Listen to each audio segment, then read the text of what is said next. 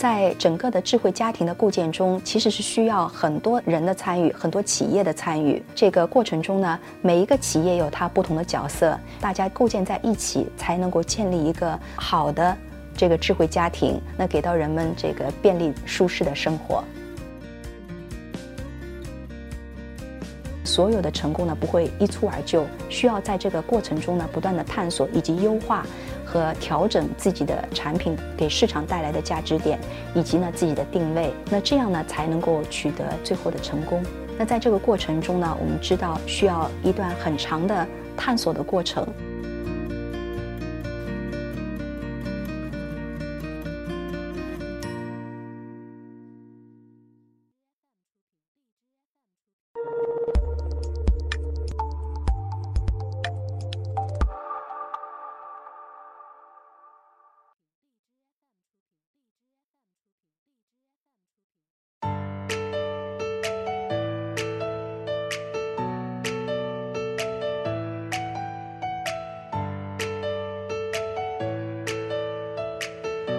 就很难讲一个方面的功能特别优秀就叫好的智能产品。那我认为呢，一个好的智能产品应该是它所有的功能能够很好的整合在一起，提供消费者良好的使用体验，这才是一个好的智能产品。那我拿扫地机来举例的吧。那好的一款智能的扫地机呢，应该具有三方面的能力：一个呢是扫得干净，第二个呢足够智能，第三个呢是使用简便。扫地机器人在中国的家居环境里边，其实对它的挑战蛮高的。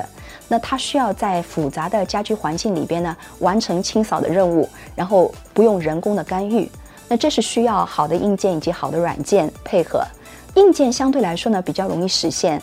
那软件呢是需要先进的算法以及呢深厚的机器人的技术背景，所以你要说什么是一款好的智能的扫地机器人的话，一个是扫得干净、使用便捷，然后足够聪明、智能。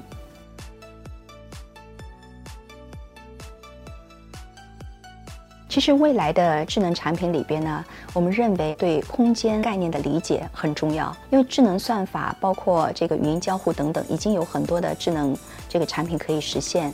那有报告讲，在二零二二年，一个典型的家庭可能会有五百件以上的智能产品，但你很难期待消费者他装五百个 APP 去驱动这些智能产品。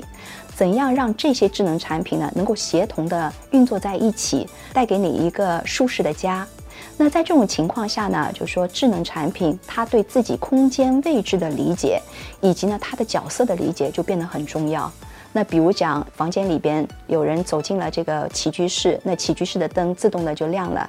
那比如说他去了卧室，那卧室的空调自动就开了。那对于这个智能产品来说呢，它自己要知道自己的位置，所以在这一块上面呢，实际上是接下来的一个难点，那也是希望攻克的地方。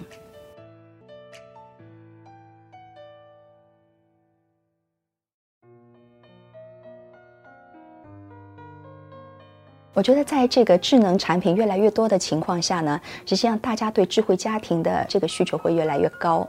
那么，这个呃智慧家庭呢，所要带来的一个便利点呢，就使这些智能的设备它互相之间能够形成协同，能够完成共同的任务，使得呢这个家庭变得更加。便利、舒适、便于人居住。像机器人的系统以及智慧家庭的系统，如果你说相似点的话，至少有三个点是很相似的。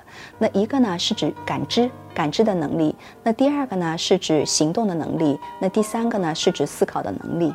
其实呢，在这个智慧家庭中呢，也有很多的智能设备，它可以按照指令做出很多的反应。但现在呢，都是点对点的一个反应。那作为智慧家庭来说的话，它需要。将这些感应以及呢，将这些智能的系统放在一起，变成一个生态系统。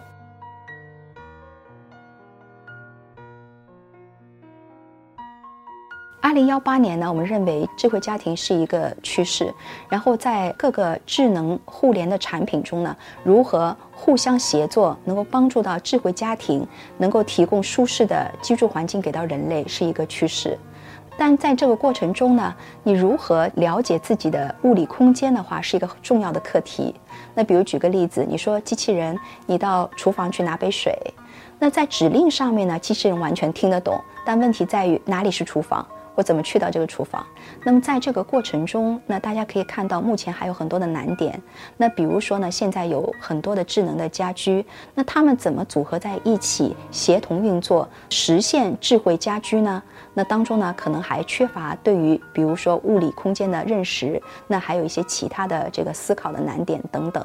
那但是呢，现在很多的企业已经在进行不同方位的尝试。那比如说像 Amazon、嗯 Google、Apple。阿里巴巴以及呢，iRobot 等等，那各家企业呢都在做着尝试。我们相信呢，离这个目标正在靠近。iRobot 和智能产品在中国的市场以及国外的市场呢是有差别的，但我们认为呢，共性要大于差别。其实，在同一个国家呢，在不同的家庭环境里，它的需求也是不一样的。所以我们希望呢，iRobot 的产品能够提供很广泛的适应性，而不是说只满足某个单方面的需求。我们可能对于机器的要求呢，是它更加智慧，能够没有人工的干预，独立的完成清扫的任务。那这一块的宣传呢，我们也会做一些调整。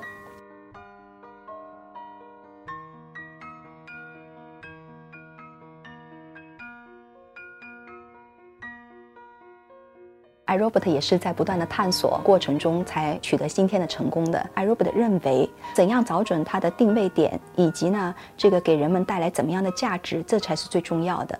那在这个过程中呢，我们知道需要一段很长的探索的过程。那所有的成功呢，不会一蹴而就，需要在这个过程中呢，不断的探索以及优化和调整自己的产品给市场带来的价值点，以及呢自己的定位。那这样呢，才能够取得最后的成功。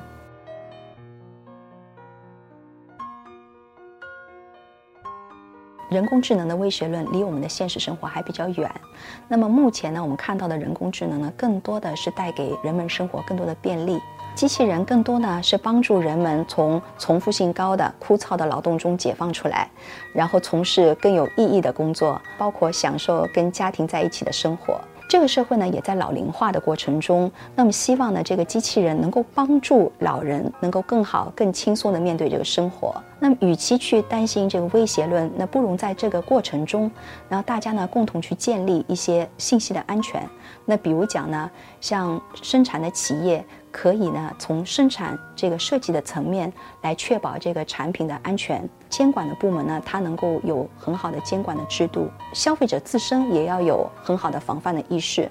那大家这个组合在一起呢，使得整个人工智能更多的是服务于人类，而不是威胁人类。呃，我们看到中国的民族企业在人工智能领域上这蓬勃发展，我们也很高兴。在这个整个的智慧家庭的构建中，其实是需要很多人的参与，很多企业的参与。这个过程中呢，每一个企业有它不同的角色，大家构建在一起，才能够建立一个好的这个智慧家庭，那给到人们便利舒适的生活。